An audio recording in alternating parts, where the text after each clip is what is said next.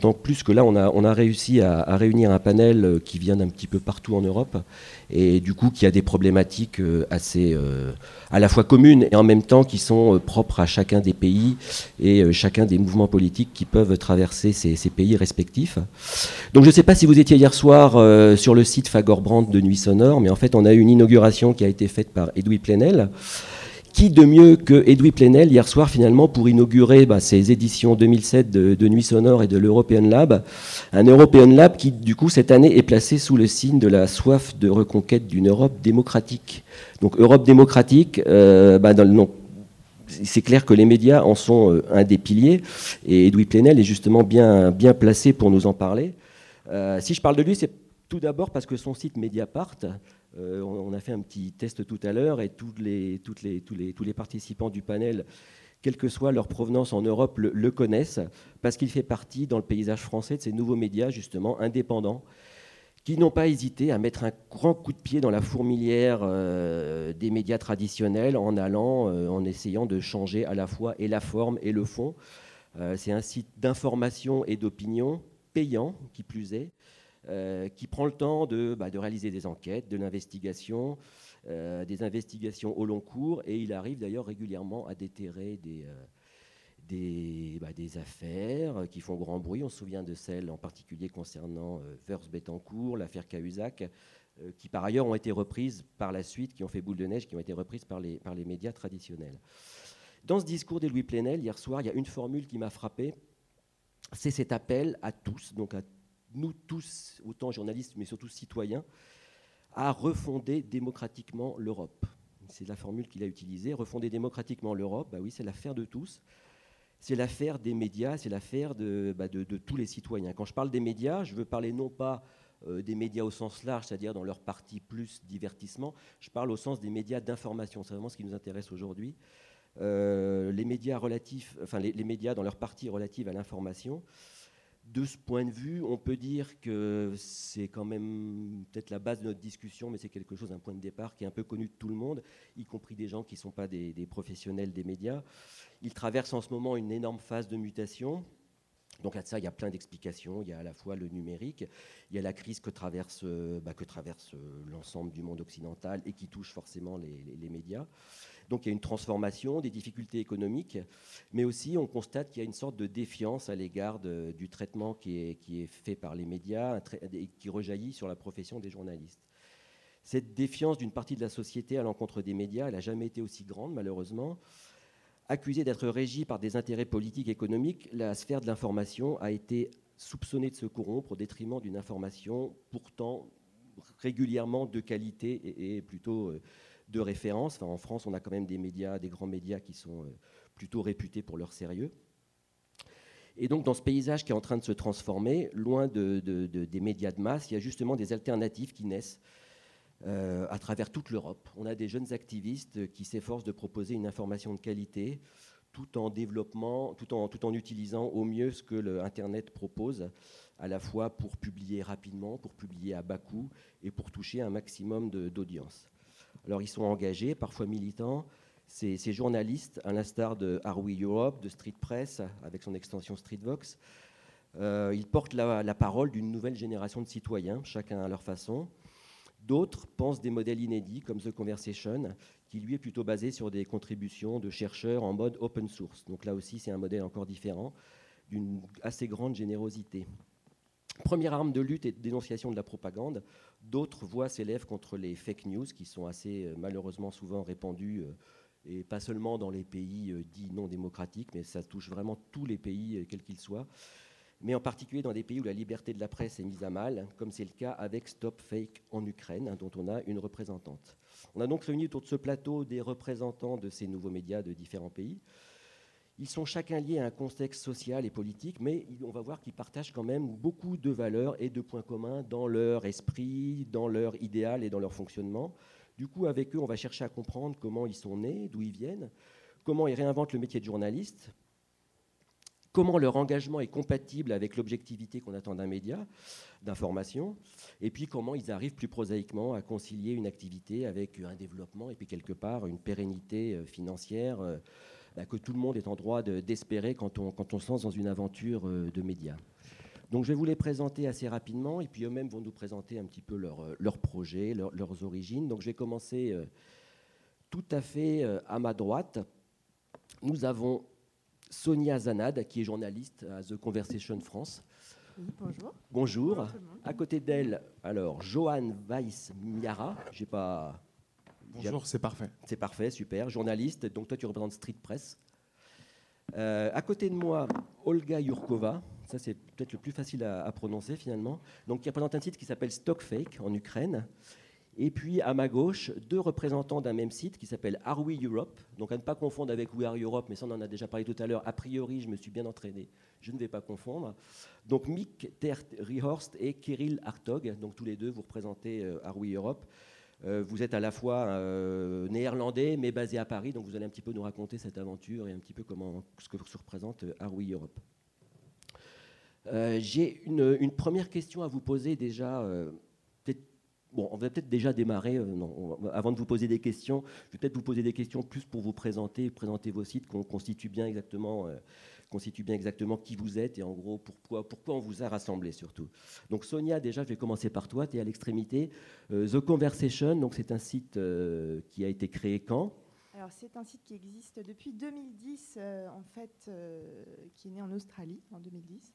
Euh, c'est un homme de presse qui s'appelle Andrew Jaspon qui un jour, en se baladant sur le campus de Melbourne, s'est dit tiens, c'est comme une salle de presse euh, géante en fait ici, sauf qu'on pourrait solliciter les chercheurs en, direct. Euh, il y a la, politique, il y a la culture, il y a la science, il y a la santé. Donc pourquoi ne pas, plutôt que de les solliciter de façon traditionnelle dans le journalisme, c'est-à-dire faire appel à leur expertise dans le cadre d'articles, d'interviews, pourquoi ne pas leur donner la parole en direct finalement? Donc il a lancé The Conversation australien en 2010 et puis ont suivi euh, une version américaine, anglaise. Euh, c'est arrivé en Afrique du Sud et puis la France est la, une des dernières nées, septembre 2015. Et euh, déjà pas mal de, contributeurs, d'articles. Et, voilà. Et donc toi, tu as rejoint le, la, version française Au début, en fait. Au début. Au départ, pour m'occuper de l'audience, c'est-à-dire des réseaux sociaux et du, de la republication. J'en parlerai peut-être un peu plus tard, mais c'est une originalité de notre modèle qui, consiste à proposer tous les articles à la republication gratuite en Creative Commons, à condition de ne rien changer, puisque c'est vraiment, c'est vraiment le pacte qu'on noue avec, euh, avec nos auteurs. Et, euh, donc, et depuis, depuis, quelques mois, je m'occupe aussi de la rubrique euh, culture. D'accord. Donc en fait, toi, tu es à la fois une position de journaliste et c'est un site qui mélange un peu les, contenus en fait euh, à la fois journalistes, éditoriaux purs et chercheurs. Exact, c'est ça. En fait, nous, on, fait l'intermédiaire, on fait une forme de traduction du langage euh, chercheur universitaire euh, à destination du grand public.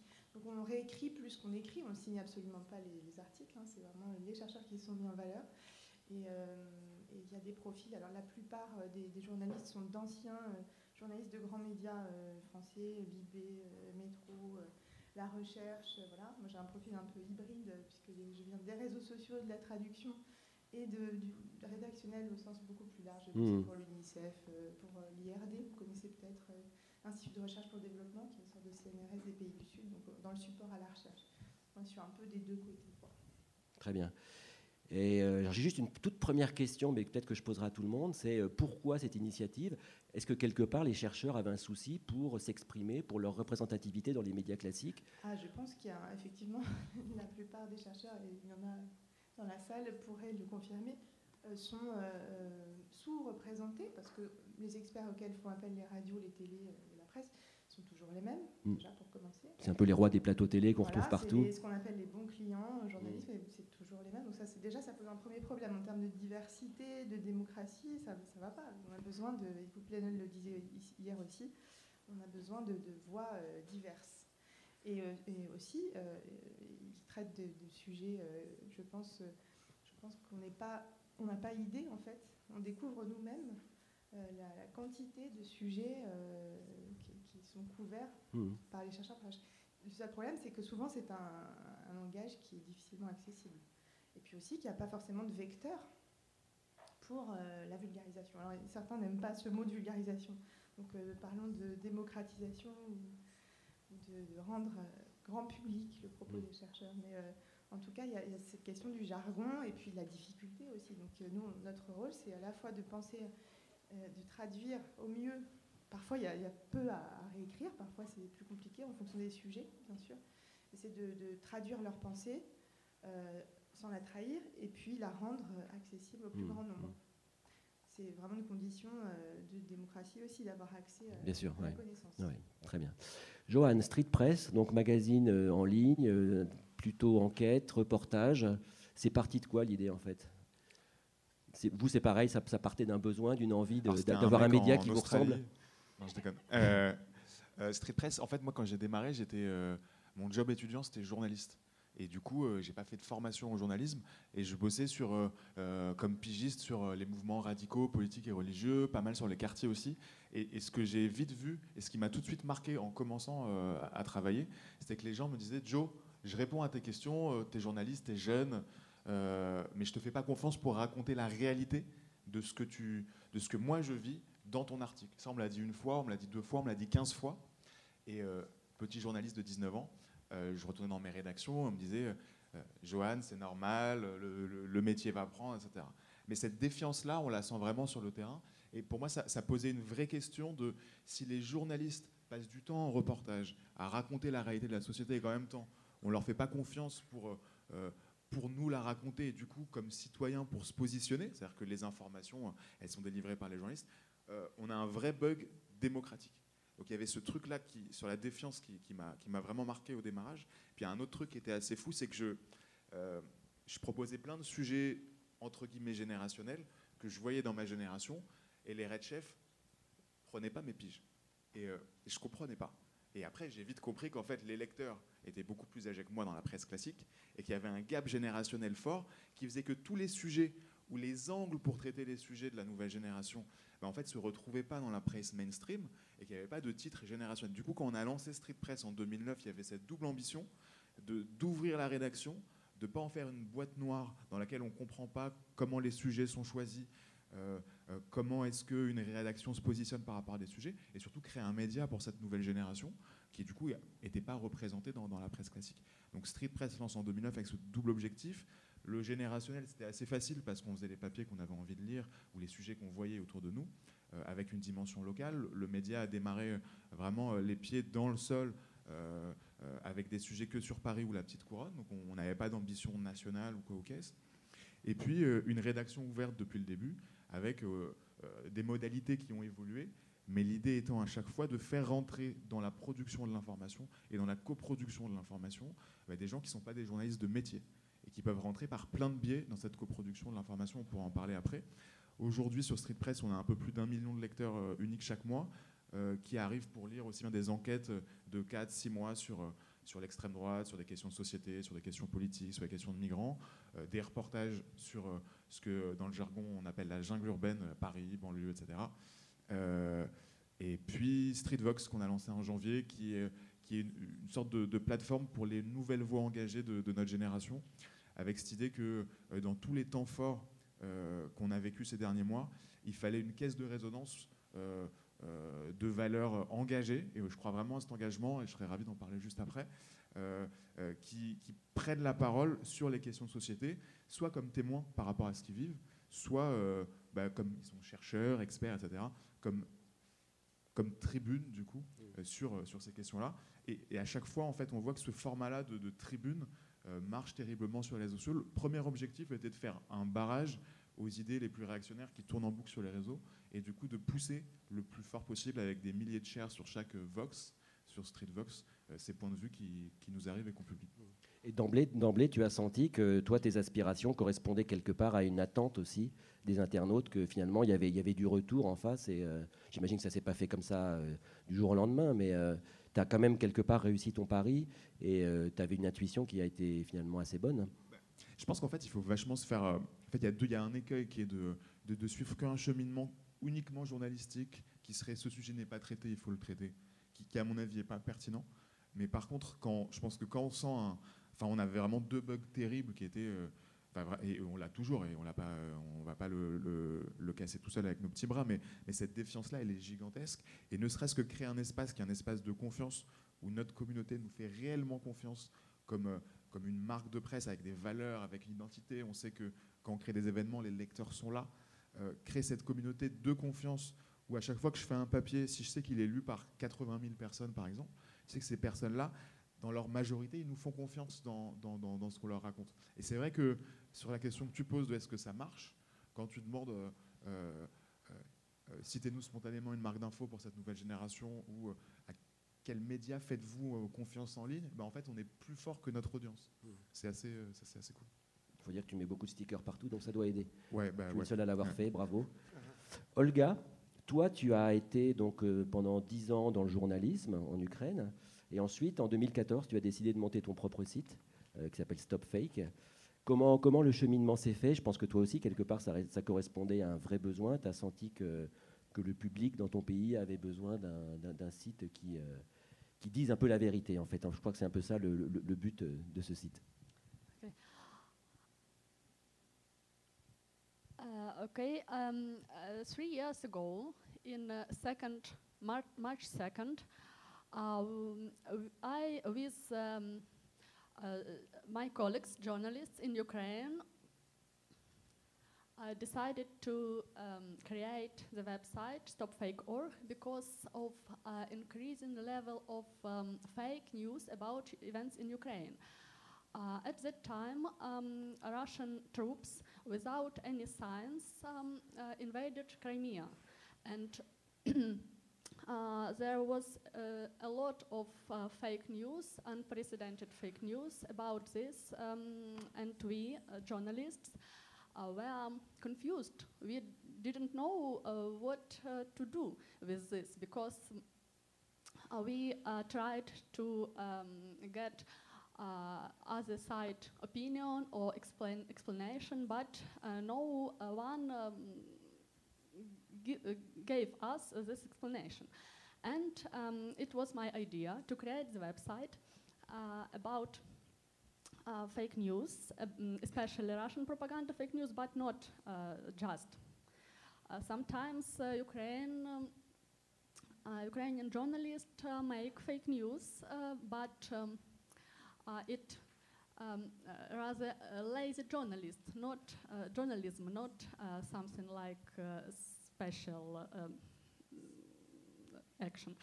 And um, uh, idea was to um, collect fake news, debunked with proofs in one place, and uh, to um, create something like storage of uh, propaganda, something like storage of fake news. Uh, it's unique um, archive, um, and uh, it, uh, it was um, initial an initial idea, but um, uh, and we thought that uh, in a month or three months um, this problem were solved, and we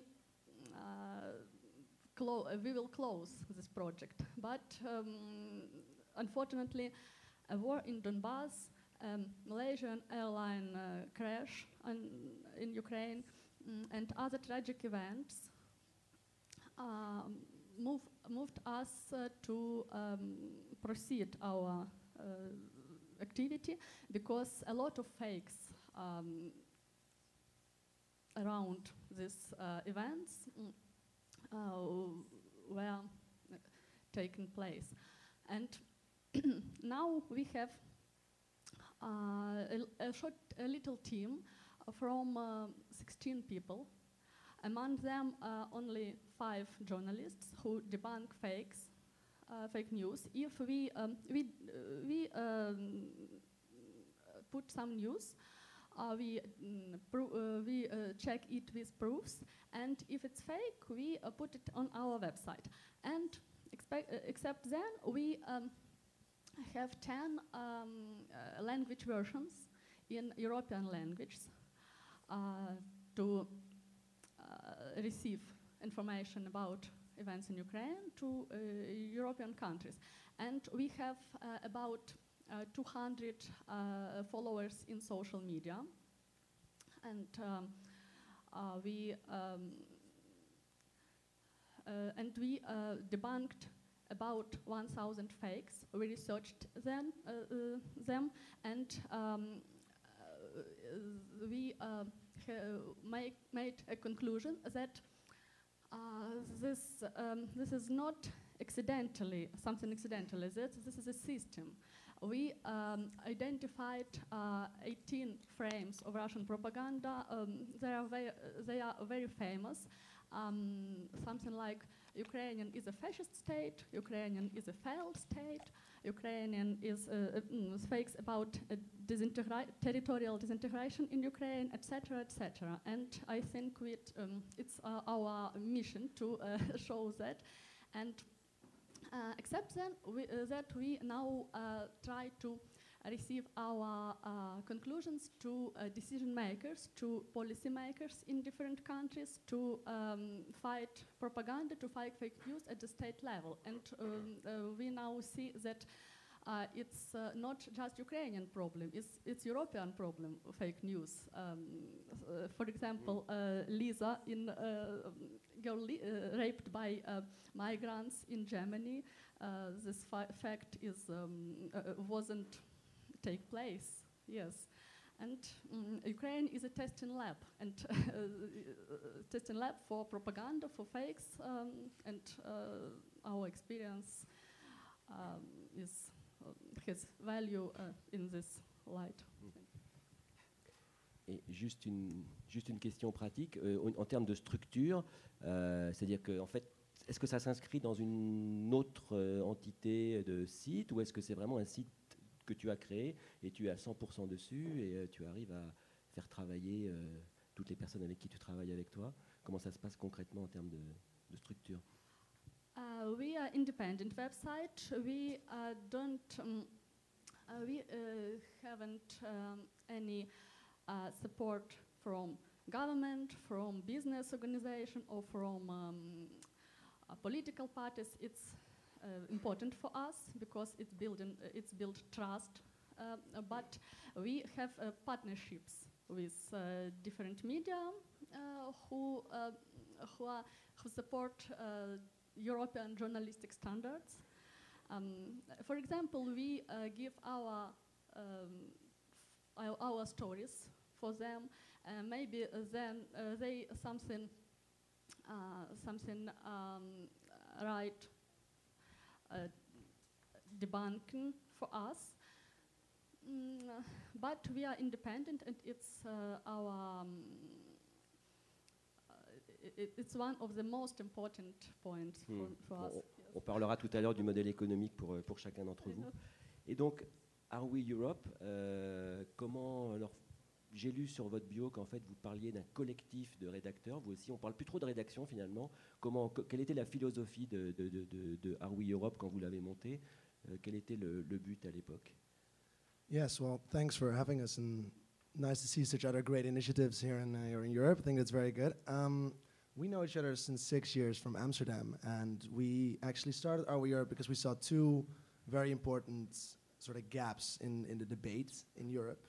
One was a rise in anti-European, Europe, Europe, Eurosceptic sort of media, and on the other hand, very pro-European media. And there was no middle ground, no gray ground, no gray area in between, where there was a media that not like was on either side of the spectrum. And two, we saw a very negative approach towards European news and European media. So our philosophy in our newsroom is very much to bring a positive, personal storytelling approach to well to the stories and to the to the to the to the to the facts to, to the things that are happening in Europe that are sort of underrepresented in the traditional media and the mainstream media.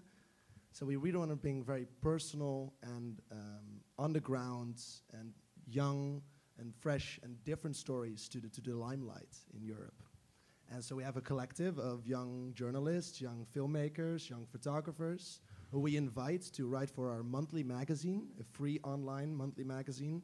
So we choose a theme in each month. We had uh, confrontation, which was mostly about protests, one about unity, about how Europe is coming together, one about the city.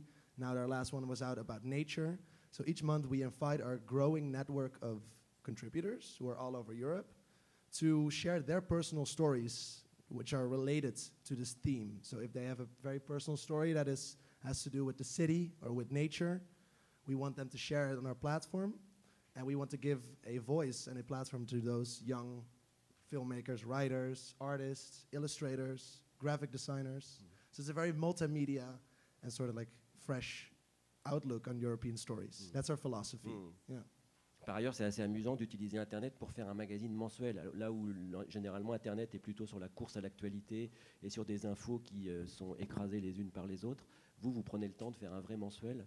C'était vraiment une volonté là aussi de, de faire un truc, un magazine que l'on puisse lire sur la longueur et euh, avec du recul, avec euh, le temps, beaucoup de temps pour, euh, pour le travailler.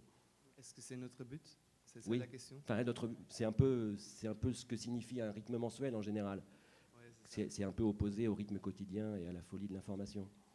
Well, yeah, um, I think one of one of the things we were trying to do is really to um, we propose the theme, and it's kind of a conceptual idea, and then we we we we give the floor to people to interpret that creatively, because we we really like this idea of okay, we'll just throw a question open and then see what we get back, and uh, often you get very surprising and uh, creative stories that way.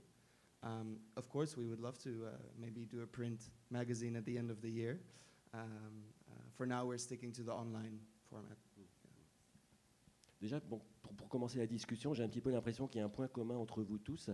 C'est que quelque part, vous partez d'initiatives euh, très personnelles, vous repartez un peu à zéro, j'ai l'impression. Et on a un peu l'impression que quelque part, tout ça, c'est lié à la défiance dont je parlais tout à l'heure vis-à-vis des médias traditionnels. Et quelque part, la seule solution de d'échapper euh, aux contraintes, euh, quelles qu'elles soient, qu'elles soient économiques ou éditoriales, c'est un petit peu de faire des initiatives dans son coin. Alors déjà, première question, est-ce que c'est pas un peu compliqué de devoir réinventer un métier, de devoir réinventer des structures, de devoir, même si euh, effectivement c'est une grande forme de liberté qui ensuite euh, vous est offerte. Euh, Sonia, The Conversation, par exemple, c'était euh, c'était un pari. Enfin, à chaque fois, c'est un pari, c'est une nouvelle aventure de lancer sûr, des structures. Complètement avec en plus des contraintes propres à chaque pays, à chaque culture, pour ce qui est du modèle économique aussi. Nous, on est une association, c'est le cas dans les autres pays aussi. Euh, donc c'est déjà très particulier, un média qui est une association, c'est euh, plutôt original. Et euh, nous sommes financés par les universités et les, grandes écoles en fait, pour mettre, en, mettre en avant la recherche et les chercheurs. Et du coup, voilà, c'est un modèle qui repose sur le, partenariat, le fait qu'ils soient satisfaits de, aussi de la façon dont on, les aide, on les amène à la vulgarisation et aussi, surtout, vers euh, de plus en plus de lecteurs, puisque la republication permet, euh, qui est gratuite, hein, donc le modèle repose absolument pas sur, euh, on, ne rémunère pas les contributeurs et les, les articles sont gratuits, il n'y a pas de pub sur le site et ils sont republiables gratuitement. En fait, nous, ce qu'on leur apporte, c'est qu'on les, on les diffuse auprès de, des grands médias, des grands sites français. Quoi. Donc Slate, le euh, Le Monde, Libé, nous reprennent régulièrement et du coup, on a un peu une stratégie de cheval de Troie. Hmm.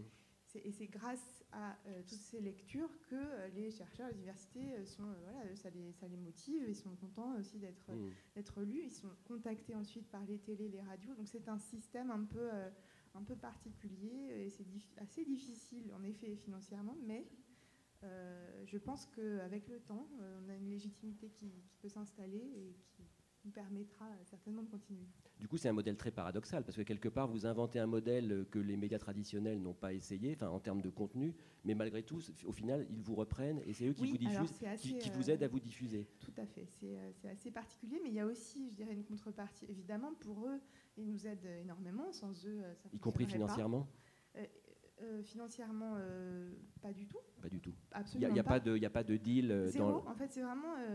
C'est-à-dire que mm, vous, si vous C'est de avez la un reprise de contenu. Au même titre que Libé, vous pouvez cli- cliquer sur republier et republier l'article gratuitement. Il n'y a, y a aucune. voilà, et même pas, on signe même pas de contrat. quoi. C'est Hmm. vraiment assez informel. Et c'est le but. C'est vraiment c'est les débuts de. Enfin, c'est la raison d'être peut-être d'Internet euh, au début. Si C'est ce, que tu expliquais, c'est qu'en fait tout le contenu est fait sous, le- sous le Voilà. Creative Commons, c'est que du coup il est libre de Exactement. droit et reprenable. Mais nous, c'est vrai qu'ils nous aident euh, énormément. Il y a aussi des, des lectures euh, sur le site directement. On est aussi un média hein, qui se fait connaître de plus en plus, mais c'est via les republications qu'on a le plus de lecteurs. Aujourd'hui, on a à peu près 2 millions de pages vues par mois quand même, republications comprises, c'est ce qui est au bout de deux, deux ans, septembre 2015, je ne sais plus compter, ce qui est pas mal. Euh, cela dit, euh, voilà, c'est la force conjuguée de- des médias, euh, des chercheurs et voilà, qui, qui- et mais pour eux, c'est aussi euh, extrêmement intéressant puisque c'est du contenu gratuit et aussi un complément qui n'est pas du tout concurrentiel de leur production Qui d'informations. est totalement complémentaire en fait. C'est exactement ça. Ouais. ouais. Du coup, vous êtes dans une logique d'impact et pas forcément de modèle économique tout de suite, mais euh, quand, quand tu dis euh, nous on a 2 millions de pages vues, mais pas que chez nous, partout, votre but c'est pas de garder les lecteurs, chez vous, ça Absolument c'est d'impacter, que les idées se Bah, diffusent. C'est de diffuser un maximum votre contenu est- en fait. Exactement, c'est ça. Et c'est euh, alors c'est sûr que c'est bien si aussi les gens viennent directement sur, euh, sur le site parce que tout n'est pas republié Mm. et tout ne le sera pas, je pense, parce qu'il y, a- il y a toujours des analyses extrêmement euh, euh, extrêmement pointues euh, qui vont pas forcément intéresser euh, les médias grand public. Et c'est aussi l'intérêt, c'est qu'on peut les, mettre en avant, c'est qu'on peut les publier. Euh, et puis ça n'empêche pas, par exemple, un même auteur qui va écrire sur un, sujet particulier. Je, pense à un auteur qui écrit sur le genre qui fait des choses extrêmement euh, pointues, mais un, voilà, un jour il parle euh, d'un sujet un peu plus grand public et là il va être repris par Slate, etc.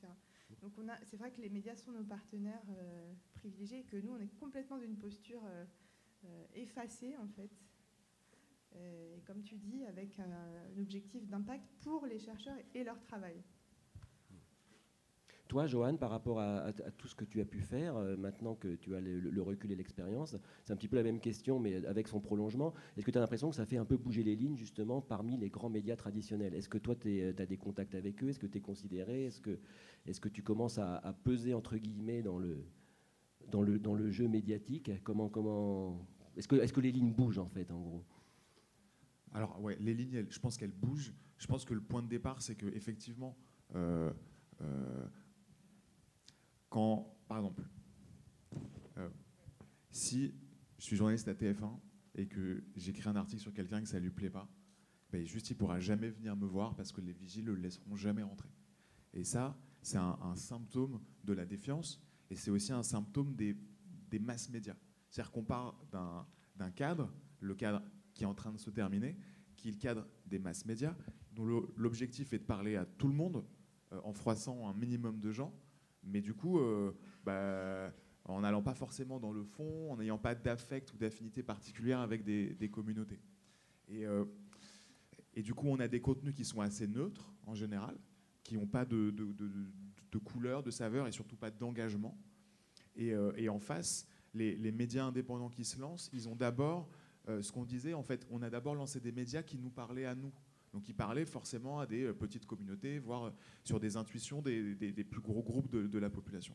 Et du coup, on recrée, avec au départ, bah, sur Street Press, le premier jour, il y avait 70 lecteurs. On recrée au fur et à mesure une, euh, communauté qui va vraiment nous faire confiance. Et puis ensuite, la deuxième brique qu'on rajoute, c'est euh, surtout ces médias, quand on parlait de journalistes qui prenaient le temps, qui sortaient euh, une édition par mois, c'est du journalisme qui va prendre le temps. Et je pense que euh, pour ceux qui sont journalistes ici, qui ont déjà fait cette expérience, il y a un, plaisir énorme pour nous, parce qu'on sait qu'on fait bien notre travail, de passer une semaine, quatre jours, selon le sujet, avec les gens dont on va parler, euh, et pas venir avec une caméra, piquer une citation et retourner à la rédaction pour monter le sujet. Euh, ce qui fait qu'on va créer des relations de confiance avec les gens sur qui on va écrire aussi. On va pas juste leur piquer cette citation, la reproduire et eux vont se sentir trahis. Donc on recrée de la confiance en prenant ce temps-là. Et puis ce, cette dimension que j'évoquais d'ailleurs d'engagement, c'est-à-dire que si on est des médias, c'est pour avoir un impact, comme tu disais. C'est pas que pour avoir une audience euh, qui va euh, nous qu'on va monétiser, qui va nous faire gagner de l'argent. On est là pour avoir un impact. On sait quel est notre rôle. On veut pas forcément. On est même content parfois de froisser des gens, d'énerver des lecteurs. Donc on est un peu en opposition dans le dans la manière de travailler avec des médias qui veulent séduire tout le monde. Euh, et du coup, cet engagement-là, en fait, je pense qu'il recrée vraiment de la confiance. Vous le voyez même sur les sites, par exemple, de la fachosphère ou les sites d'extrême droite, où ce sont des médias qui sont très engagés et qui vont du coup avoir une adhésion de communauté. On a sur Streetvox, par exemple, qui est un média engagé d'idées, euh, travaillé euh, cette notion d'engagement. Et en fait, ce qu'on a compris, c'est que nos lecteurs n'attendaient pas qu'on soit le journaliste objectif, neutre, etc. On est des journalistes qui faisons le taf, qui allons sur le terrain, qui passons euh, du temps avec les gens, mais on, sait aussi ce qu'on va chercher, on choisit nos sujets, on assume les lignes éditoriales, on ne se cache pas derrière une pseudo-neutralité. Et je pense qu'on attend ça, chose que peuvent difficilement faire les masses médias. Et tout ça, ça nous ramène à nous, parce que moi, j'ai pas envie de lire un journal insipide, et euh, j'ai envie que le journaliste euh, bah, voilà, fasse du travail, aille chercher des infos que j'ai pas vues chez le concurrent, etc.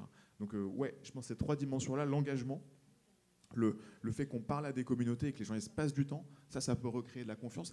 Et honnêtement, ça fait bouger les lignes, et on le voit sur Street Press, euh, de des médias indépendants, c'est un de ceux qui sort le plus d'infos qui sont reprises. Et alors c'est assez marrant. euh, euh, on avait commencé à lister dès qu'on sort un sujet, ce qui est repris, etc.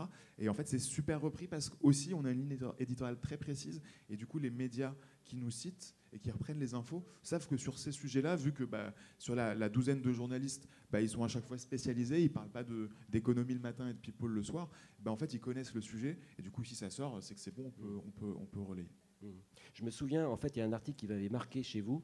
C'était il y a à peu près un an, un an et demi. Il y avait une grosse enquête qui, avait été faite, en plus, dans un quartier pas loin de chez moi, donc à Paris, près de la gare de l'Est, dans le quartier des dealers. Et c'était vraiment un truc qui, était hyper long, qui montait vraiment, qui, enfin, qui, démontrait une vraie immersion du journaliste, à la fois auprès des riverains, auprès des dealers, auprès des commerçants. Enfin, on s'était dit, moi je m'étais dit en voyant ça, mais il y a passé trois mois. C'est comment on peut aujourd'hui être un média libre, indépendant, et en même temps passer autant de temps sur un article alors, le résultat est formidable, mais c'est juste euh, un luxe que ne peuvent plus se permettre, paradoxalement, des gens des quotidiens euh, classiques. Bah, c'est ça. Robin, je pense qu'il a passé deux mois sur ce sujet. Euh, donc il était à ce qu'on a appelé Scan City. C'est euh, là où, pour les Parisiens ou ceux qui ne connaissent le sujet, une salle de shoot allait être créée. Et du coup, bah, on deal du scannant là-bas. Et du coup, il a passé deux mois avec les utilisateurs, enfin, ces- toute cette petite micro-société, en fait.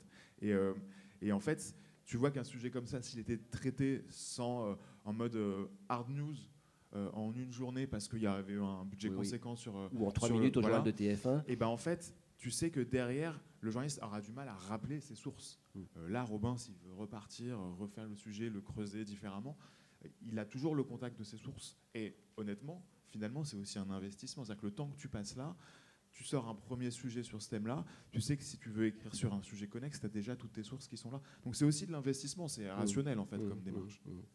Sonia, tu voulais ajouter quelque chose? Oui, juste sur le, sur le côté euh, temps long, euh, parce qu'il y a aussi euh, un point commun euh, entre nous, c'est que euh, nous, c'est plus, c'est pas vraiment de l'actualité, il n'y a pas de rebondissement de commentaires sur l'actualité, parce que les commentaires, tout le monde en fait, euh, sur les réseaux sociaux, partout. Enfin, voilà. Nous, c'est vraiment, on demande aux chercheurs des- d'analyser l'actualité, en particulier l'actualité de la recherche, et pas nécessairement euh, l'actualité récente, euh, puisque les articles se veulent vraiment pérennes. C'est-à-dire que l'article qui est sorti il y a un an euh, peut tout à fait être relu aujourd'hui avec le même intérêt. Euh, donc ça, c'est aussi une dimension euh, importante. Euh, Olga, j'avais une question par rapport à, à l'engagement dont, dont Johan vient de parler. Euh, pour toi, en Ukraine, l'engagement, je pense qu'il a une toute autre signification. Tu en as parlé un petit peu tout à l'heure euh, par rapport à, à- à nous, Français. Euh, comment toi, tu définirais ce que tu, ce que tu, ton, engagement personnel Et, euh, et j'ai une autre question annexe. C'est en fait le paysage des médias euh, ukrainiens. Comment, comment il s'est comment, comment composé avec à la fois la mutation du numérique et évidemment la, guerre qui, qui, qui- a eu et tous les événements qu'on connaît. En gros, le- quelles, quelles ont été les conséquences sur l'engagement et toi, ton engagement, comment tu le définirais?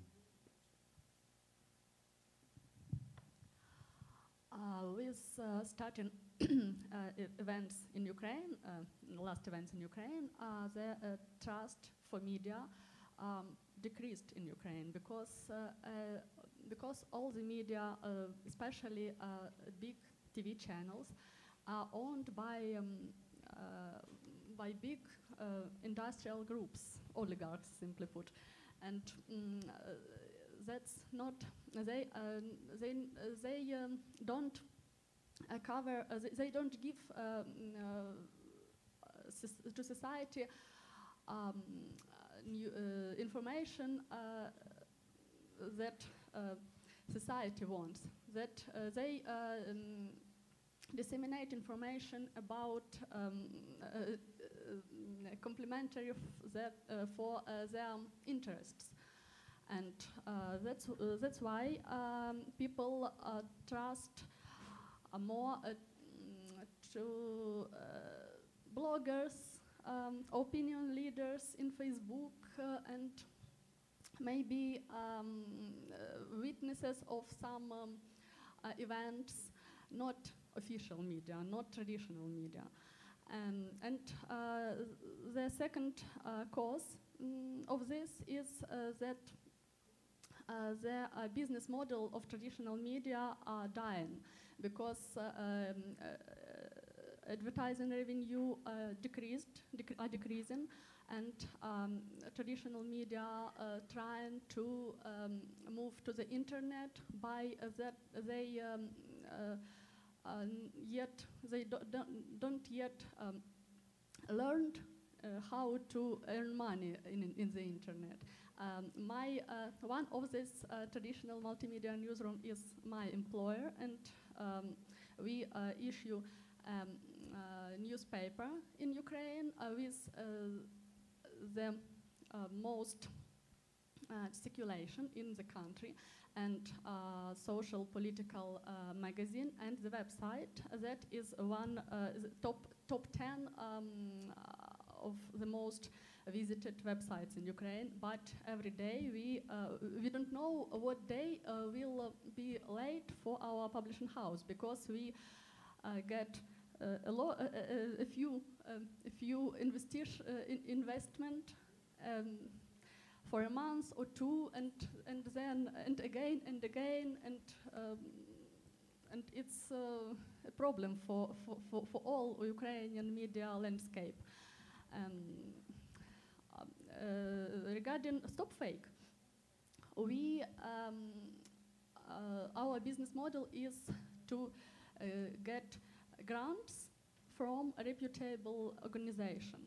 Um, at first, we tried uh, to um, use crowdfunding and crow- uh, or crowdsourcing, but it uh, didn't work in long perspective because um, uh, at first a lot of people helps, uh, helped us, but um, in three-year period um, there are war in the country, um, uh, people getting poorer, and uh, sometimes uh, uh, I worked in uh, Stop Fake alone. but uh, now we um, found this um, this model, grant model, and uh, some, and we um, and- we uh, required for grants, and uh, due to uh, due to this we uh, exist. Pour en revenir euh, à, à ton engagement, quand on a préparé euh, et qu'on a commencé à discuter euh, la semaine dernière, tu m'avais dit que toi, ton engagement, c'était pas de- d'influencer en fait ton audience, c'était juste de, de donner la vérité. Yes. Yes, we. Um, um, I think uh, we uh, uh, we fight. We fight fake news. We fight uh, Russian propaganda, and we um, make something like propaganda of truth. And it's um, my engagement and engagement of our readers. La propagande de la vérité, je trouve que c'est plutôt une belle formule. Euh, Il y, a un- il y a un mot de- de- d'un journaliste américain qui est dans la salle, salut, qui s'appelle euh, Lewis Wallace, Oui. euh, qui avait posté sur, euh, sur Medium un, un- un- un- post, un blog, qui a euh, été repris. qu'on avait aussi traduit en français. Et, euh, et ce qu'il disait, c'était à l'ère des fake news de Trump, Mm. euh, moi, je ne peux pas rester neutre, objectif, euh, euh, euh, transparent. Je dois m'engager. Et c'est vrai que face aux fake news, euh, la posture neutre du journaliste, elle, elle semble pas opérante. Ouais. Et, et du coup, on attend un journaliste engagé qui, qui va et qui, qui, qui se positionne par rapport à ça. Après, je ne veux pas Non, non, mais c'est intéressant parce que justement, une de ces citations qui était que le journaliste ne pouvait plus être objectif, mais ça pose un vrai problème par rapport au métier. En école de journalisme, on apprend que c'est un petit peu l'inverse en, théorie. Est-ce que c'est pas quelque part une révolution qui va arriver au métier de journaliste, euh, euh, auquel les, prochaines générations de journalistes doivent se préparer? Ben, Je vais, m'adresser à vous par rapport euh, bah, à votre expérience, par rapport à ce que vous connaissez des Pays-Bas, de la France, de l'Europe. Alors déjà, j'ai une première question. Olga, tout à l'heure, nous a décrit euh, l'état des médias en Ukraine. Je pense qu'en France, c'est à peu près la même chose. hein. On est en train de, dégringoler globalement et que les grands médias, euh, c'est une espèce de fuite en avant vers euh, de l'info grand public et en même temps ont beaucoup de mal à appréhender le virage numérique. Ça, c'est une première chose. Est-ce que vous, c'est un constat que vous avez fait aussi et qui vous a aussi amené à quelque part, qui a été un des points de départ de votre aventure Euh, en fait, euh, moi je, vais essayer en français. Euh, je reconnais que, que tous ces trois personnes ont dit qu'on cherche des. D'abord, on cherche des sources de financement diversifiées parce que les modèles se changent. Nous, on essaye de faire la même chose. Euh, par exemple, on, on essaye de, faire des euh, Kickstarter pour des projets individuels. Par exemple, si quelqu'un veut faire un documentaire, bah, euh, on, on va, we're going target a very specific audience. C'est ça, en fait, un peu l'idée.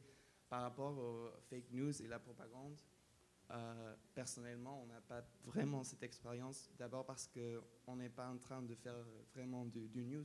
Là-bas, on est plus, plutôt conceptuel, plutôt un magazine. Donc, euh, c'est différent, je pense.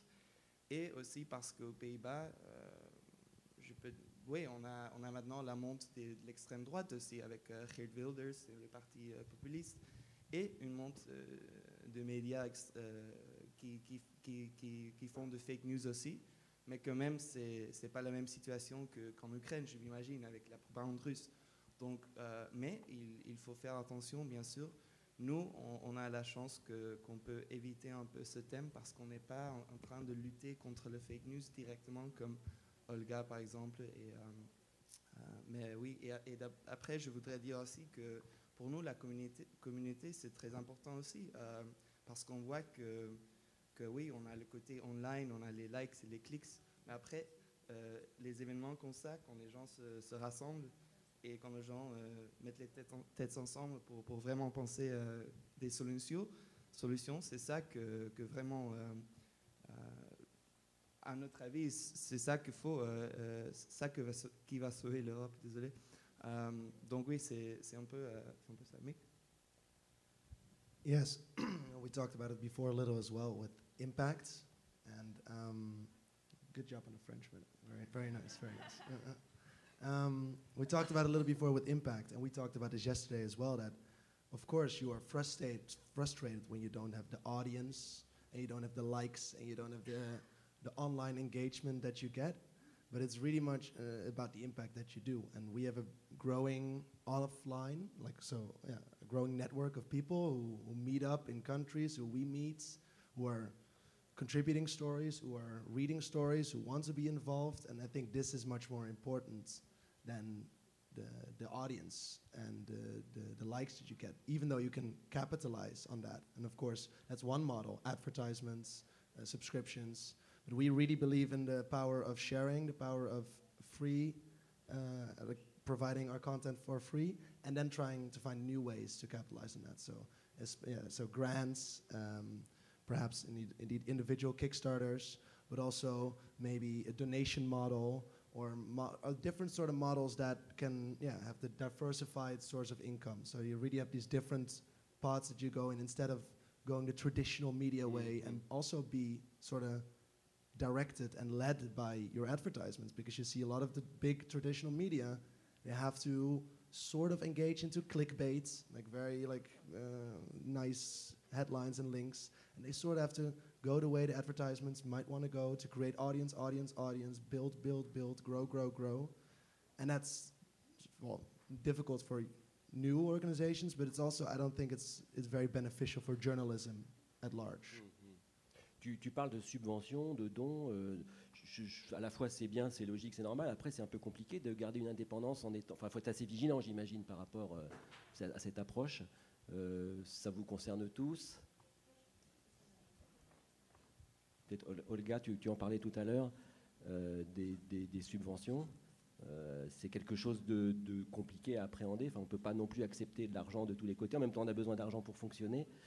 On est assez vigilant par rapport à ça.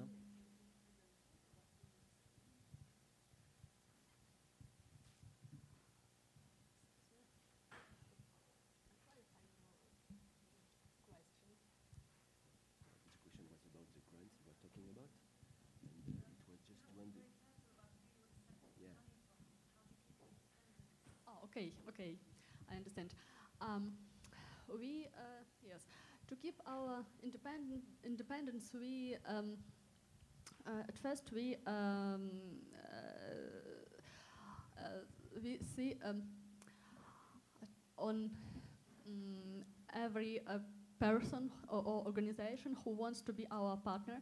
We um, doesn't. Uh, uh, we have a um, Ministry of Information in Ukraine, but um, we don't deal with them. It's our principal position. Um, and somebody um, uh, te- somebody um, uh, think that we uh, do more that uh, all this ministry, but but it's prin- uh, it's principal position for us because uh, of um, because of importance of trust. Uh, if uh, uh, if we um, it's it's about money too, but not uh, but not completely because. Um, uh, if uh, somebody um, will know uh, know that uh, government helps us, uh, we um, auto- automatically turn in um, a government um, translators, but mm, and, and that undermine trust for us. Um, and uh, so- sometimes uh, one of uh, the ma- main uh, Ukrainian oligarchs um, uh, uh, suggested their help, financial help and institutional help for us, but we refused at the same cause. Yes. Il y a une autre relation qui me semble compliquée, là j'aimerais tous avoir votre avis, c'est le, c'est le rapport entre votre site, vos sites et euh, les, les réseaux sociaux. Un peu un rapport ami-ennemi dans la mesure où les réseaux sociaux sont indispensables pour euh, diffuser votre contenu, la marque, vous faire connaître. En même temps, j'ai un peu l'impression qu'ils sont en partie responsables de la grande confusion qu'il y a entre le contenu et l'information. Si vous voyez ce que je veux dire, en fait, entre le fait que euh, on- les jeunes d'aujourd'hui, parfois, alors peut-être que j'exagère, vont ne pas faire la différence entre un statut d'un ami et un article sur le New York Times. En pas gros, en- que les jeunes d'ailleurs. Peut-être pas que les jeunes, peut-être les, les mo- les moins jeunes aussi. Et du coup, comment vous appréhendez ce- cette relation entre le, le- le- le- le- le- le média pur et dur et les réseaux sociaux? Euh, bah, je, je commence. Vas-y, commence. juste ton point Vanessa Burgraff qui était cool sur les pas jeunes. mais ouais. Euh, je- Je m'excuse. Non, non, c'est pas très grave. Euh, oui, ce que je veux dire, c'est que vu notre nom, on n'a pas vraiment le choix.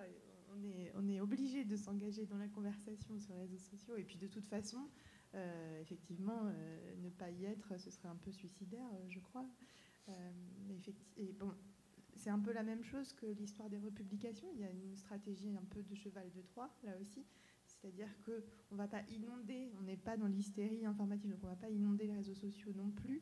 On va simplement le faire de façon raisonnée en termes de, timing et de quantité. Par contre, il y a vraiment l'idée aussi de, donner accès aux chercheurs aux réseaux sociaux. Ils n'y sont pas tous, et donc c'est aussi un vrai plus, je pense, pour les facs, pour les chercheurs. Ça leur donne accès à tout un écosystème auquel ils sont peut-être moins habitués que, euh, par exemple, les journalistes.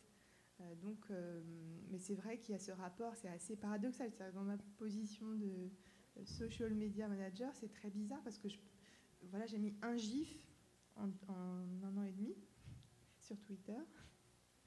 Mais je pense que ce sera le, le seul en Le fait. seul. Puis C'était pour le jour de la marmotte. euh, Enfin voilà, il y avait quand même un vrai, un, un- un- un Un enjeu énorme démocratique enjeu. fort. Mais enfin, bon, nos articles sont euh, aussi, il y a quelque chose d'autre que je voudrais évoquer, c'est que les anglo-saxons sont beaucoup plus à l'aise avec euh, l'idée de science divertissante, entre guillemets, de rendre vraiment euh, tous ces sujets beaucoup plus euh, appétissants, faire, Sexy. Sans faire forcément dans le clickbait non plus, c'est vraiment un, juste milieu à trouver. Mais il y a un tel manque de, diffusion ici de tous ces sujets que pour l'instant, voilà, on, est, dans le très sérieux, et c'est une bonne chose, parce qu'on a besoin de ce sérieux, on a besoin de légitimité. Euh, après, je pense qu'il y aura un petit pourcentage d'articles un peu plus. On en a déjà quelques-uns. Il y a eu un colloque à la Sorbonne sur Camelot et sur euh, ses rapports avec l'histoire, euh, comment ça réinvente euh, les identités, les mythes. Donc euh, ça, on a demandé, on a commissionné un, un papier euh, là-dessus et ça fait partie des articles voilà, qui permettent aussi d'aller vers la culture et vers euh, la recherche et la science d'une façon un peu détournée et plus divertissante. Donc ce genre de choses fonctionne très bien sur les réseaux sociaux, évidemment. Évidemment. Mais on essaye de pas, voilà, on ne tire pas du tout le, le, le- le média vers, vers ça pour autant. Joanne, tu voulais ajouter quelque chose par rapport à Street Press Ouais, bah en fait, sur, euh, bah, déjà, euh, le, constat, c'est qu'il y a 60% de nos lecteurs qui, euh, quand tu regardes les stats, arrivent par Facebook sur Street Press. Deuxième truc, c'est que c'est un espace réel de, de- débat, de combat. Du coup, je pense qu'il n'y a même pas de débat sur est-ce qu'on doit y être ou pas. Et puis, si on fait une petite histoire du journalisme en ligne assez courte, il y a eu une période jusqu'à euh, 2009-2010 où les journalistes dans les rédactions écrivaient pour Google. Euh, donc les titres étaient pensés pour Google, les chapeaux, les intros des articles étaient pensés pour Google, les intertitres, le gras que vous aviez bizarrement sur tous ces papiers, sur des mots qui n'avaient pas forcément de sens, c'était pensé pour Google. Et puis depuis quelques années, maintenant, les papiers sont pensés pour Facebook. C'est la génération des motivateurs sur laquelle on a tous cliqué aussi. Donc là, c'est la titraille et le chapeau qui va être pensé pour les réseaux, pour effectivement, on ait un titre et un chapeau qui, qui nous aspirent, on clique, on rentre dans l'histoire. Euh, c'est un cadre en fait. Et après, nous, les rédacs, on doit jouer avec ce truc-là. Donc évidemment, on doit y être. Et évidemment, euh, on va aussi titrer euh, aussi en fonction de, de ce qu'on connaît de nos usages, de nos lecteurs. Parce que comme tu disais, le journaliste, il a passé deux mois en reportage. Ça serait con que ce soit pas lu. Et le plus grand mérite pour un papier, c'est d'être le plus lu possible. Donc notre exercice, ça va être d'être à 10 000 sur l'éditorial.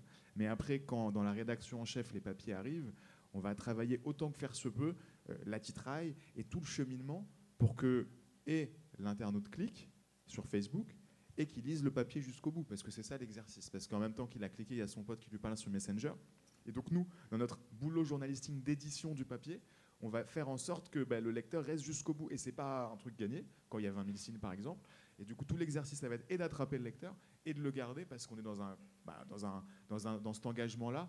On veut choper des lecteurs, on veut que nos papiers aient un impact et on veut, on veut les garder jusqu'au bout. Donc c'est un, un, exercice où euh, euh, on doit faire que les sujets parfois euh, sérieux, parfois difficiles, soient traités de manière super intéressante et en même temps que ça touche un maximum de mmh. lecteurs. Mmh. Et ça, les réseaux sociaux, c'est effectivement une arme imparable. Vous aussi, les réseaux sociaux, c'est quelque chose de totalement complémentaire et indispensable. Mm -hmm. Yeah, so switch back to English. Sorry, I tried, tried the French. um, no, we, we have a hate-love relationship with social media. I mean, it's clear if you're starting media, uh, you have these metrics that you measure your success by, and at the same time, it's superficial and it's unsatisfying. How many likes, how many clicks on Facebook? You have to be active on all the networks, it's true. Uh, and if you, like us, you're small starting media, you don't have a, a, big budget, maybe no budget at all, even uh, when we started out, um, to boost your posts, to increase your visibility online. It's really, really difficult to, to be seen. So you produce beautiful, beautiful content every month, uh, and there's an algorithm or there's a, a search engine optimization. I don't know, I'm not an expert, but that's blocking your visibility. That's a huge problem, of course, and you can't be blind to it. You have to engage, you have to be there. Uh, and at the same time, as I said earlier, um, it shouldn't be your only measure of success. Uh, I mean, uh, there's the offline network. For me, for example, if five people have really, really read an article from start to finish, it's more valuable than if they go on Facebook, they click like, they never open it, and that's it. And that's the danger of social media metrics is that you don't know who's really, really engaging with your content. Then again, we also do not clickbait, but we do things that, that help to attract people. So, for example, videos and images, it helps a lot. Uh, you see a block of text like that and you get scared. And if, if on your, you're scrolling down your news feed and all of a sudden you see a video that starts playing and it, and it looks nice and it's edited, that's the way to draw in, especially younger people, younger audiences who are used to being bombarded by images all the time and who maybe do not have the, the same patience as some of the older generations to read a, a, a heavy article. So I think it's about mixing and it's about uh, being aesthetically very, very strong, visually pleasing, and, and that's, a, that's how we try to do it at least. Yeah. Olga, ton côté No, no, please go first. Okay.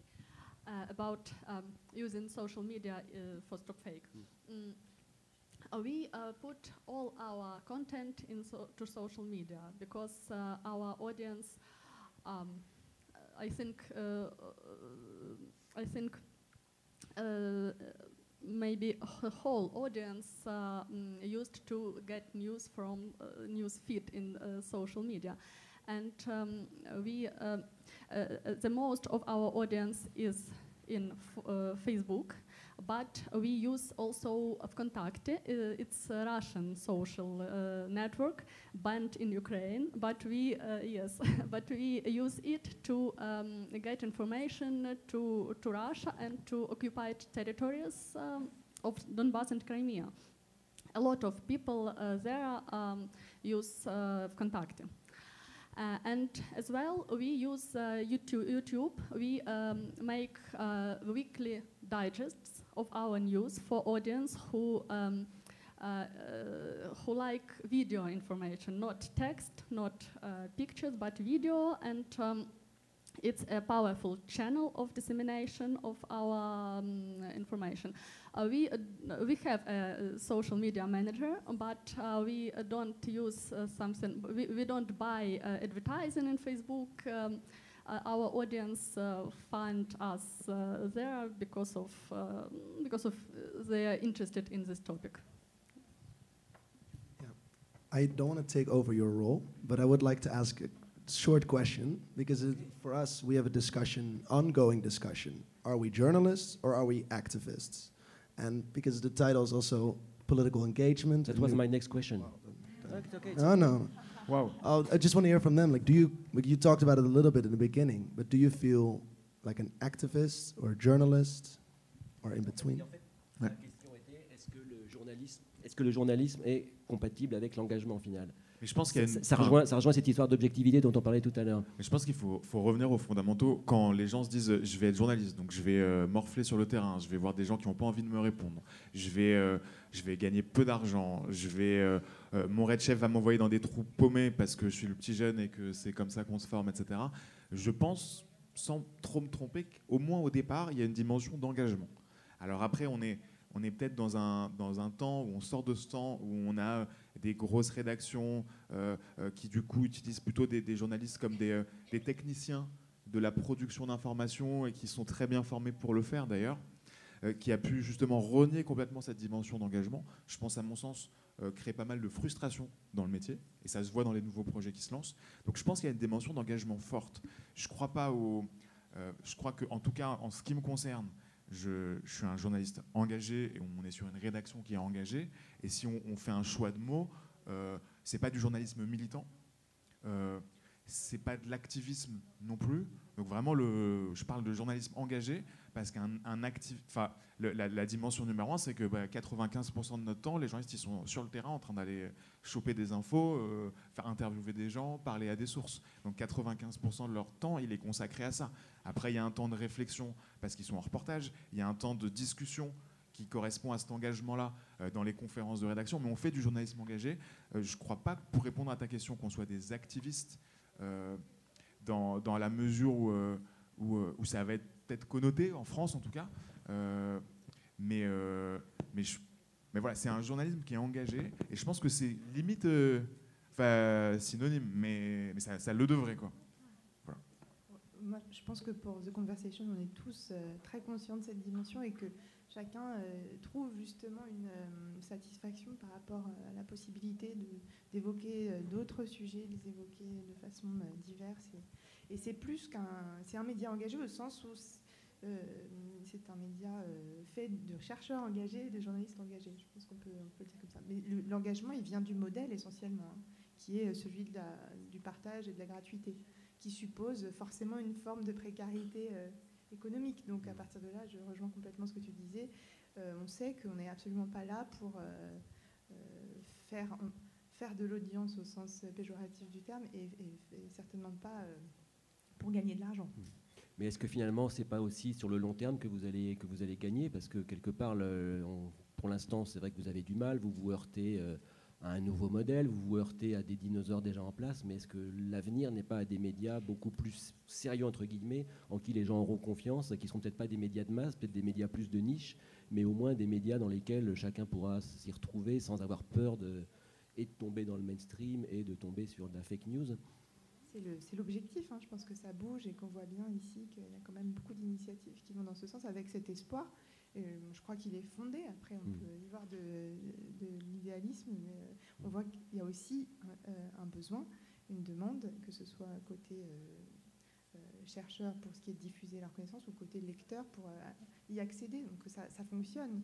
Euh, ça veut dire quand même qu'il se passe quelque chose. Toi, Johan, j'imagine que, pour parler prosaïquement économie, j'imagine, bon, déjà la publicité sur Internet, c'est pas ce qui fait vivre les sites, mais est-ce que l'engagement fait, fait vendre de la pub ou est-ce que c'est encore pire que. Ou est-ce que ça Euh, change rien bah, Déjà, euh, pour casser un mythe, Street Press est une entreprise de presse euh, qui perd pas d'argent. Euh, du coup, ça c'est plutôt cool en fait. Ça n'avait jamais été suggéré durant cette discussion, hein, que vous parliez Ah, d'argent. Euh, Mais c'est vrai, vrai que c'est intéressant de le mentionner parce que quelque part, euh, c'est pas le cas de Le tout monde. deuxième point, c'est que bah, les annonceurs, puisqu'on parle d'eux, euh, ils attendent aussi d'un média qui peut parler à, à sa cible. Et du coup, c'est pas un truc qu'on a eu au début de Street Press, mais aujourd'hui, on est sur des annonceurs qui viennent chercher bah, une marque de presse voilà, qui, a, qui a une. enfin, en qui sélect- enfin, du coup, je Avec- pense qu'ils comptent avec sur un média voilà, qui a un lien avec sa communauté. Ils vont nous chercher sur, euh, aussi bien sur euh, du display en ligne que sur nos, nos- nos déclinaisons print ou sur, même sur le- les événements dont vous parlez. Euh, après, du coup, peut-être sur cette question d'activiste, j'ai pas là, je sais pas en fait. Je disais non, En mais fait, je sais pas revient- si c'est pas oui aussi. Donc je, Non, sais- mais je sais on pas. revient juste aux, aux fondamentaux du journalisme. En fait, c'est pas, sais pas, c'est même pas une évolution, c'est juste un, juste retour. Et C'est vrai que quand, enfin, le modèle classique aujourd'hui, euh, euh, tu vas acheter euh, telle tranche, telle tranche d'âge sur tel CSP et tu vas prendre quatre médias et puis tu sais. Mais, mais je pense que sur, en tout cas, les annonceurs que nous, enfin, qui viennent nous voir, ils, ont identifié la marque de presse et du coup, ils vont chercher des communautés plus précises. Euh, et c'est vrai que ce que j'entends effectivement, c'est que les, chez les, dans les grosses rédacs, le, le coût de la publicité pour les 1000, etc., est très très bas et est en train vraiment de se casser la gueule. Du coup, il se pose beaucoup de questions dans les, dans les régies pub euh, Et en ça fait ligne. longtemps Ouais. qu'il se casse la gueule en plus. Donc Ouais. là, il est vraiment devenu Mais très là, je très pense bas. que beaucoup Ah ouais, se ouais, ouais, très ouais. profondément la gueule. Du coup, j'ai- moi, j'ai un peu l'impression, en vous, à vous entendre parler, que le- le- le- la suite logique de vos activités, euh, non, c'est pas- non pas une idée pour euh, faire de l'argent, euh, c'est un, un peu l'éducation, l'en- l'engagement par euh, le terrain finalement. Alors que je parle d'éducation, ça peut être la formation, ça peut être, euh, je sais pas, ça, me paraît être un peu la, la suite logique, l'évidence. Je sais pas si dans quelques années, vous aurez d'ailleurs pas envie, d'un point de vue personnel, de vous impliquer plus auprès de. Alors sur Street Press, euh, comme je le disais, quand on a démarré, on crée une, une- open newsroom, une rédaction ouverte. Euh, du coup, des contributeurs pouvaient venir et ils pouvaient coproduire des sujets avec les journalistes. L'idée, c'était vraiment de, de- créer une, une boîte grise et plus noire, opaque, sur comment est-ce qu'on produisait l'info, comment on choisissait les sujets. Euh, c'est pas super, c'était pas super opérant. C'est notre première itération. La deuxième itération, ça a été d'aller chercher d'autres publics qui venaient pas spontanément vers nous dans cette coproduction.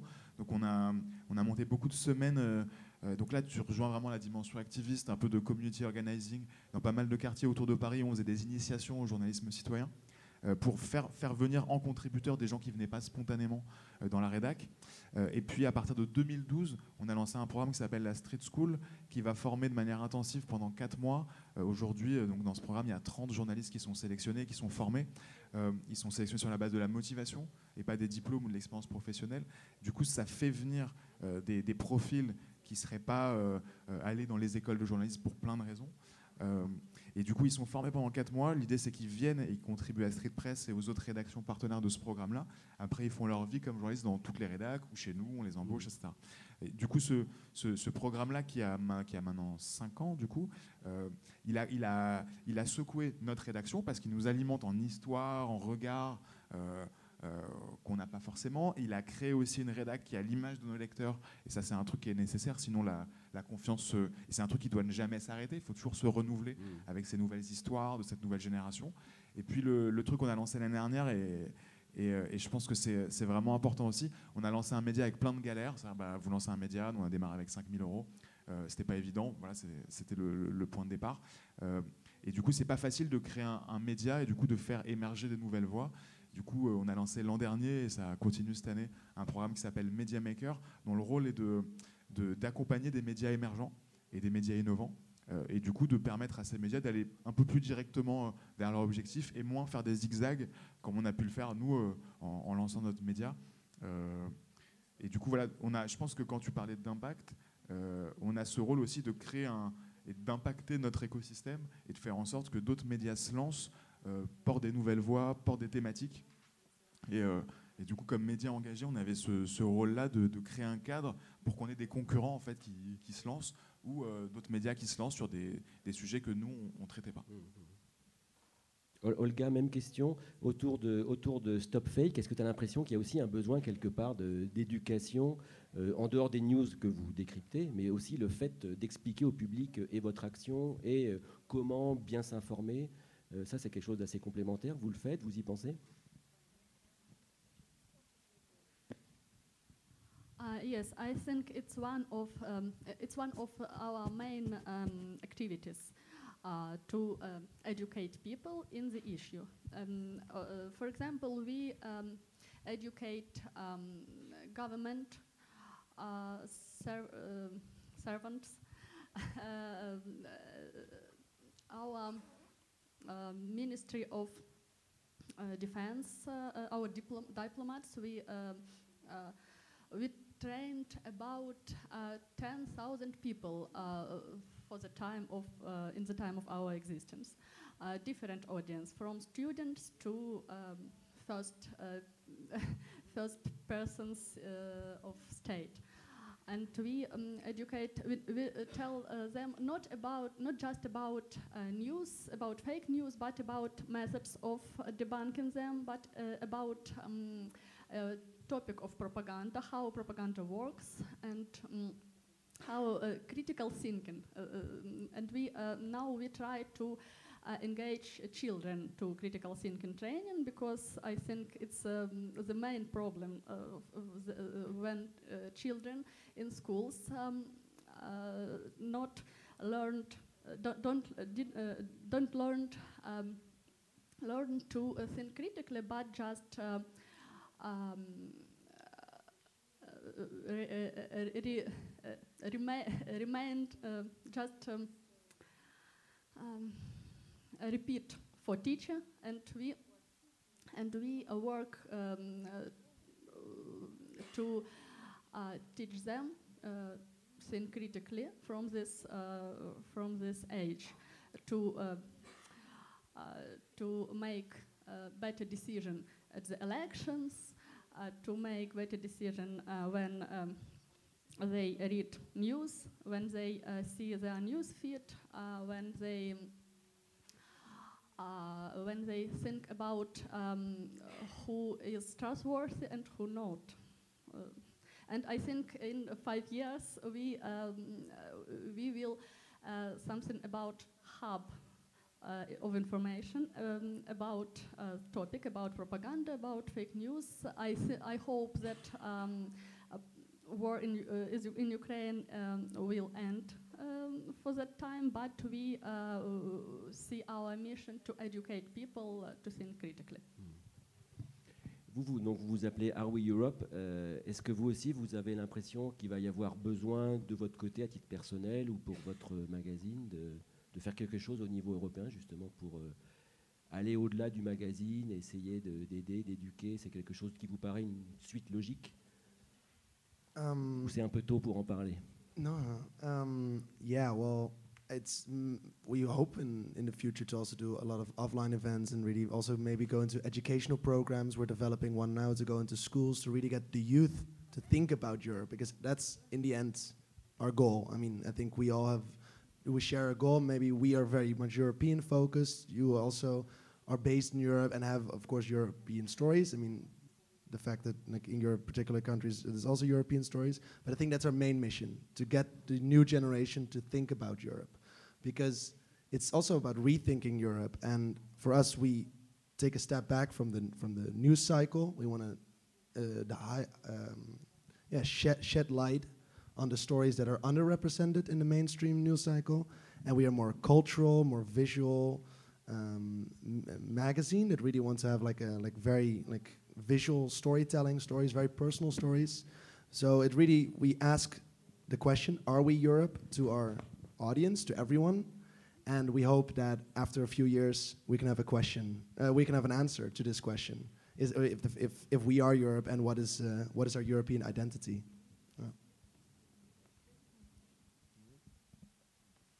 Je vois que le, le temps tourne et qu'il reste 5 minutes, donc euh, je vais peut-être euh, arrêter de poser des questions si jamais vous en avez, tous, dans le, dans le public. Je vois une main qui se lève là-bas.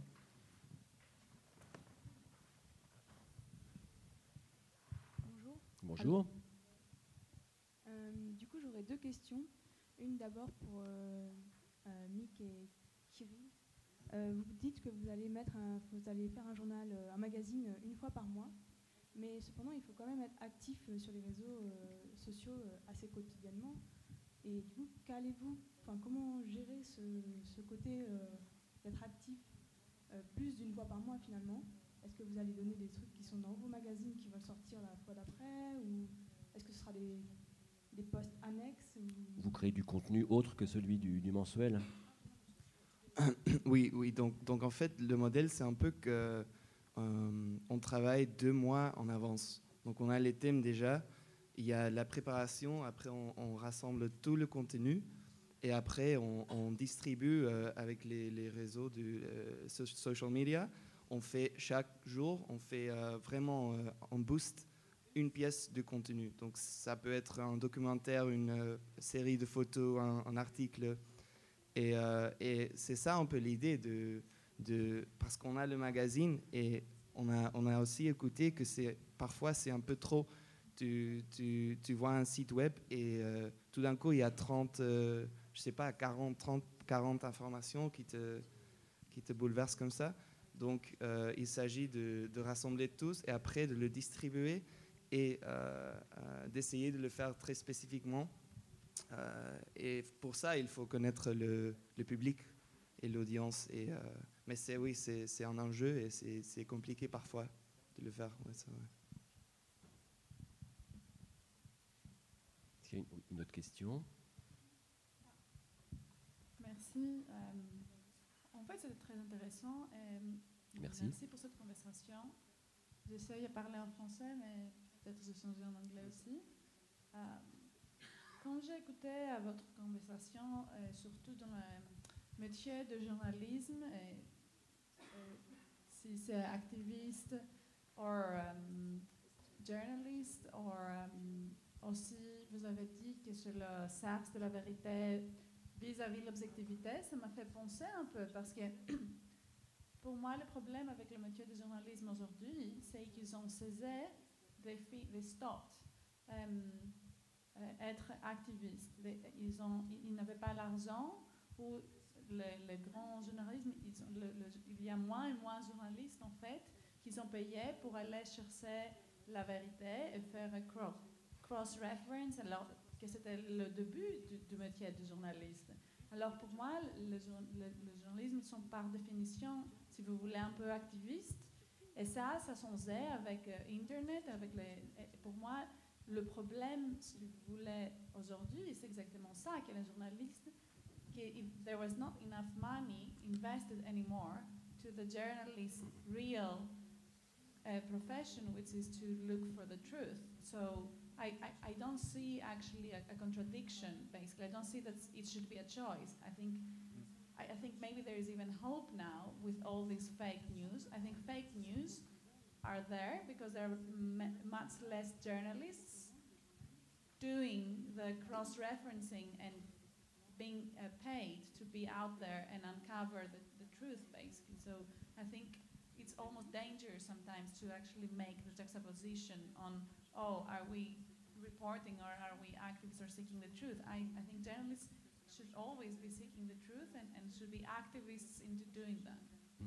Alors, Est-ce que c'est une question de moyens ou est-ce que c'est dû au fait que les médias se sont tous concentrés, ont été euh, un peu plus ou moins agglomérés dans des groupes d'industriels et que finalement c'est plus le divertissement qui intéresse ces gens-là que, le média Moi, je suis super d'accord avec ce que vous avez dit. Je pense qu'en une phrase, la défaite du journalisme, c'est euh, euh, l'article qui vous dit est-ce que c'est A ou est-ce que c'est B qui a raison? et qui va faire parler A et qui va faire parler B et puis qui va dire euh, débrouillez-vous sans avoir creusé le sujet. Je ne dis pas que c'est A ou B qui a raison, mais à un moment donné, on attend que le journaliste aille un petit peu au-delà de deux coups de fil à A et deux coups de fil côté B pour faire un article qui du coup a plus de force, qui a plus de sens, qui sert plus à rien. Et du coup, je pense qu'il y a une défaite effectivement de. euh, Il y a énormément de contenus qui sont produits qui ont juste aucun sens, aucune utilité, aucune valeur éditoriale en fait. Et effectivement, tout ça, euh, euh, tout ce, ce qui est, ce qui est l'essentiel de la production fait que bah, il y a très peu de gens qui, qui- qui travaillent. Quoi. Euh, oui, je, je peux que être Ah. d'accord aussi. Um, yes, uh, thank you for this remark. I totally agree with this because um, uh, the uh, notion of objectivity is changing now, um, and um, uh, most of uh, media uh, um, think that objectivity is i- i- i- there's uh, two sides, one side and second, uh, first side and second side, and um, truth is uh, something in the middle. But it's not true um, now, when one side completely lies. And uh, the job of journalist, the work of journalist, is uh, to um, uh, to find truth, not to uh, get two opinions and uh, make something in the middle. But do you do you think there is one truth? Because I mean, truth can be very subjective. I mean, pe- for people who will grow up in a certain environment, the truth can be something very different from someone who grew up in a city and has a very like different mindset. I mean, for instance. So do you begin? It, it's difficult to say that the one job for journalists is to seeking the, tru- the tr- truth. Oh. The facts, yeah. The facts there are, yeah. On parle pas de la même chose en fait, je pense. Ouais. Que là, c'est vraiment les fake news, c'est vraiment des. La recherche de l'objectivité, oui, c'est ce qui fonde le métier de journalisme, mais quand il s'agit. euh, là, c'est un autre degré, quoi. C'est de l'urgence journalistique. C'est simplement de dire, euh, là, c'est n'importe quoi. Et revenons à un niveau d'objectivité normal euh, qui peut comprendre une complexité de vérité en son sein. Mais c'est pas la- exactement la même chose en fonction de nos contextes. C'est quand, même, quand censé s'appuyer sur une vérité factuelle. Enfin, je- dans le cas des fake news, ouais. Est-ce qu'il y en... Oui.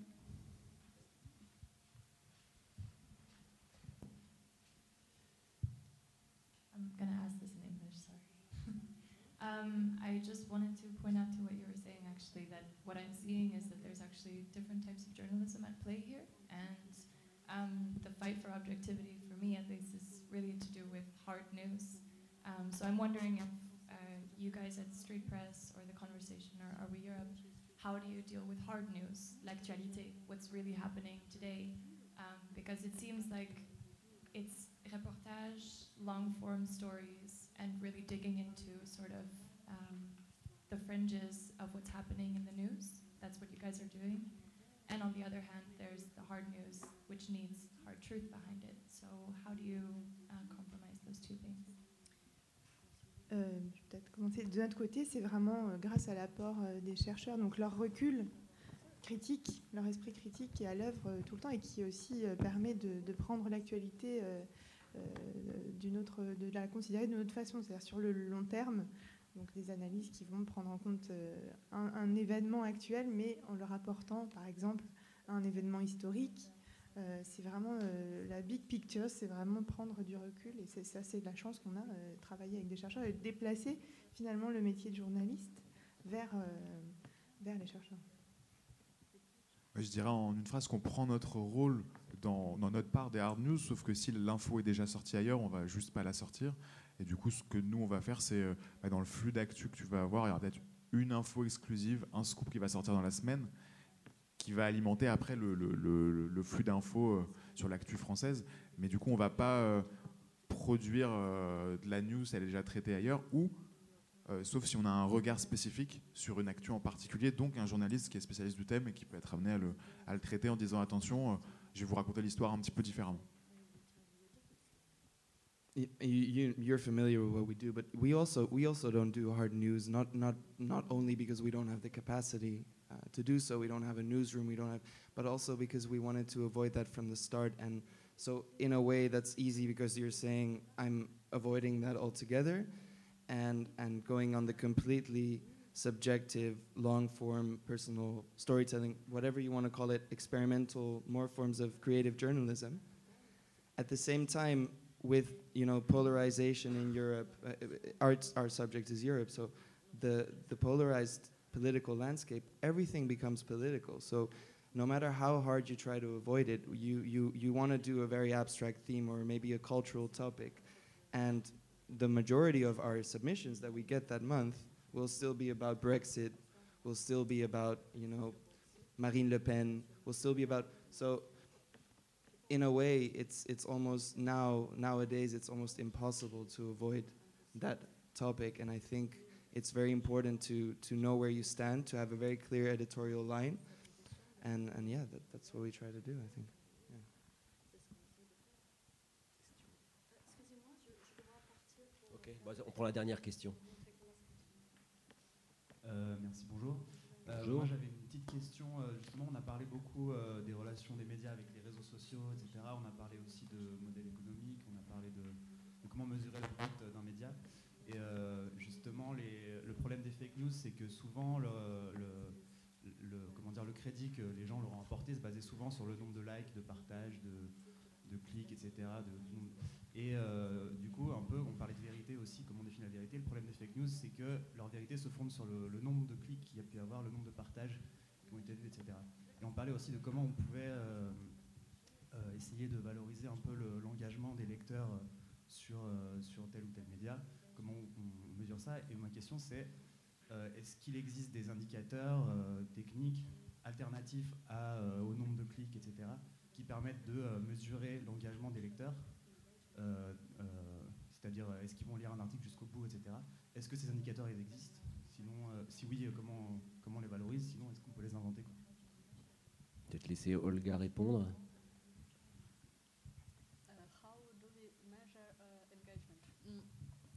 Uh, we use um, mm, uh, we use standard um, metrics, Facebook metrics, Google metrics, and uh, our mm, and metrics and uh, on our website. Mm, we uh, we uh, follow that mm, how how every single post disseminate in social media to uh, make conclusions and to improve uh, the way how we disseminate this information. Mm, not not something specific, yes. not something uh, special. Euh, de notre côté, on y réfléchit sérieusement parce que c'est un- une vraie grande question. Euh, il, y a, euh, il y a deux éléments. Le premier, c'est est-ce que les autres médias euh, sollicitent les auteurs qui écrivent chez nous et à quelle fréquence? Qu'on essaye d'avoir une visibilité là-dessus. Après, euh, on n'a pas encore de vraies métriques euh, particulières, mais on, on observe de très près voilà, qui, qui a été invité, euh, est-ce que, ça fonctionne de ce point de vue-là? Et puis l'autre, euh, si je m'en souviens. Je ne suis pas sûre de m'en souvenir. Mais je Le, temps de lecture, euh, des papiers? C'est le. Ça y est, merci. C'est euh, dans les papiers en fait, euh, on intègre beaucoup de liens hypertextes qui permettent au lecteur d'aller plus loin, ce qui remplace en quelque sorte les notes de bas de page euh, pour un article scientifique. Et en fait, on réfléchit à évaluer la qualité des articles indépendamment du nombre de lectures en fonction de- des références académiques qui sont incluses. Et puis après, à mettre en, en lien évidemment avec le nombre de lectures, etc. Bah, on est obligé d'arrêter, donc je vous propose d'aller poser la question directement juste quand on aura fini, parce qu'il faut qu'on libère euh, la salle et, et notre traductrice. Ben, merci à tous les cinq. Euh, bon, bonne européenne là. Merci. Bonne nuit sonore et bonne journée à tous.